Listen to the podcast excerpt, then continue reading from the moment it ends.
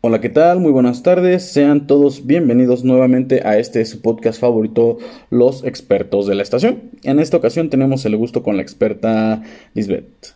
Hola Liz, ¿cómo estás el día de hoy? Muy bien, ¿y cómo está usted?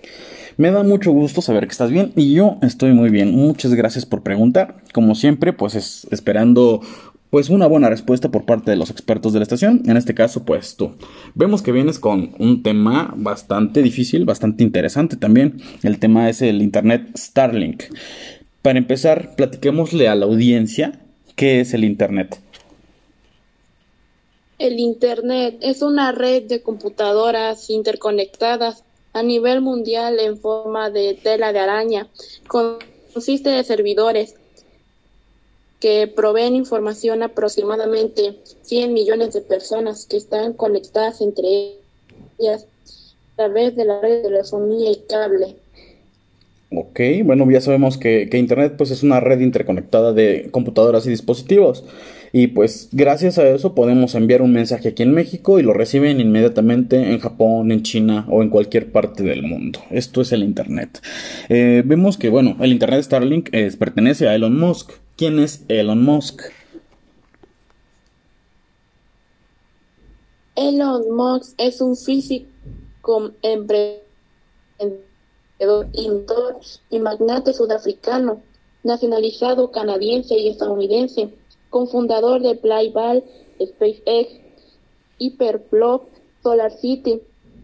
Es ingeniero general de SpaceX, de Tesla Motors, presidente de Solar City y copresidente de OpenAI. Ok, imagínate, y es el dueño de Tesla. ¿Sabías que Tesla también, bueno, en este caso Elon Musk, también quiere sacar su propia marca de tequila? O sea, es tan rico este hombre que pues quiere invertir en, en todo lo posible. En cada país tiene una mínima inversión. ¿Cuál es la propuesta de este personaje de Internet Starlink?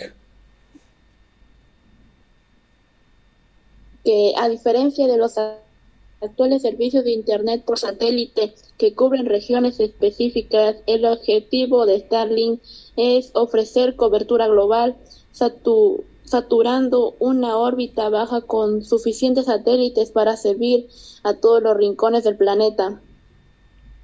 Ok, imagínate, esa, es una idea muy ambiciosa que pues se le ha ocurrido a muchos, sin embargo él tiene el dinero suficiente para poder llevarlo a cabo, es decir, llevar internet a cada rincón del planeta, pues es un proyecto bastante ambicioso pero posible, por lo menos para él sí. El mundo, en este caso, ¿cómo se beneficiaría o cómo se vería beneficiado gracias a este proyecto?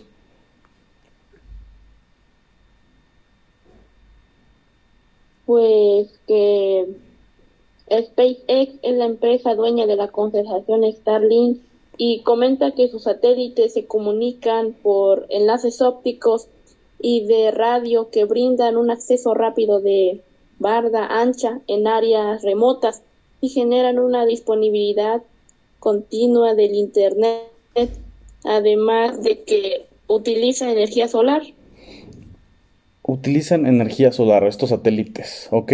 Bueno, pues este personaje llenó, llenó de satélites la atmósfera, llenó de satélites la atmósfera que pues están recibiendo, ya como lo mencionas, energía solar y pues que están ahí para en cualquier momento pues poder encender sus satélites y brindar internet a todo el mundo. Obviamente no va a ser gratis, pero va a ser un internet de calidad en cualquier rincón pues de este mundo. Y consecuencias, ¿qué consecuencias puede haber debido a este proyecto?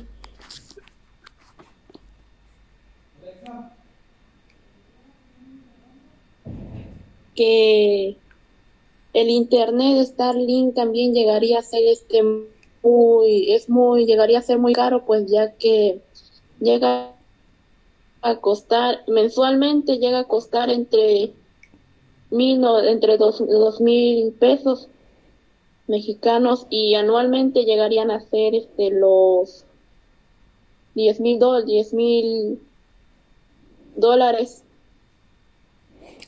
para, de una forma anual, ¿verdad? Dices ahora dos mil, por ejemplo, dos mil pesos mexicanos, serían 24 mil pesos al, al, año.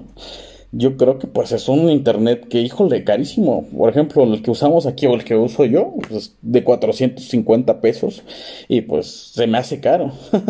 Ahora imagínate un internet de 2 mil pesos. Yo creo que le podría servir a las empresas que se encuentran pues en lugares como tú lo mencionas, pues remotos. Eh, en lo personal, ¿tú qué opinas respecto a esto del internet Starlink?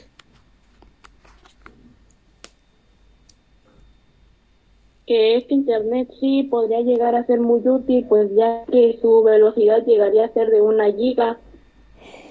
giga, un giga de velocidad. Llegaría wow. muy, solo lo podrían utilizar una giga de velocidad, pero que también llegaría a ser, este, tan, podrían tenerlo tan solo algunas cuantas personas, porque si dice que el internet Starlink llegaría a estar en las en los lugares más remotos, por ejemplo, en, en ranchos o en algunos otros lugares, este, la gente no llega, no podría pagar toda esa cantidad de dinero, pues ya que no solo se tiene que pagar mensualmente, sino también van a tener que pagar todo el equipo, el equipo completo. Claro, imagínate, entonces es, es pagar el equipo completo y aparte pues pagar el internet. Te digo, yo creo que sí les convendría pero, por ejemplo, como tú le dijiste, un rancho completo. Que ese rancho tenga internet y pues todos compartan, pues ahora sí que la, la, misma clave. A menos que pues la vayan a clasificar para que sea en un solo, en un solo dispositivo. Sin embargo, yo creo que para las empresas pues les va a ser muy funcional. Un giga de velocidad es, es bastante. Yo creo que no nos alcanzamos a dar una idea de la velocidad que es un giga. El internet que yo tengo es de 5 megas. y se me hace se me hace decente, o sea, se, me hace que pues sí sí pues jala bien, lo suficiente. imagínate un giga, pues yo creo que bueno, no quiero ni bueno, más bien quisiera imaginar yo la velocidad que tiene. Ya para finalizar, Liz, ¿qué consejo le das a la audiencia acerca de estos temas? Pues que este internet llegaría a ser muy útil y que también pues el internet ya está en todo el mundo, pero en Latinoamérica tan solo se eligieron dos países en este año, los cuales va a ser Chile, que fue los cuales son Chile y México.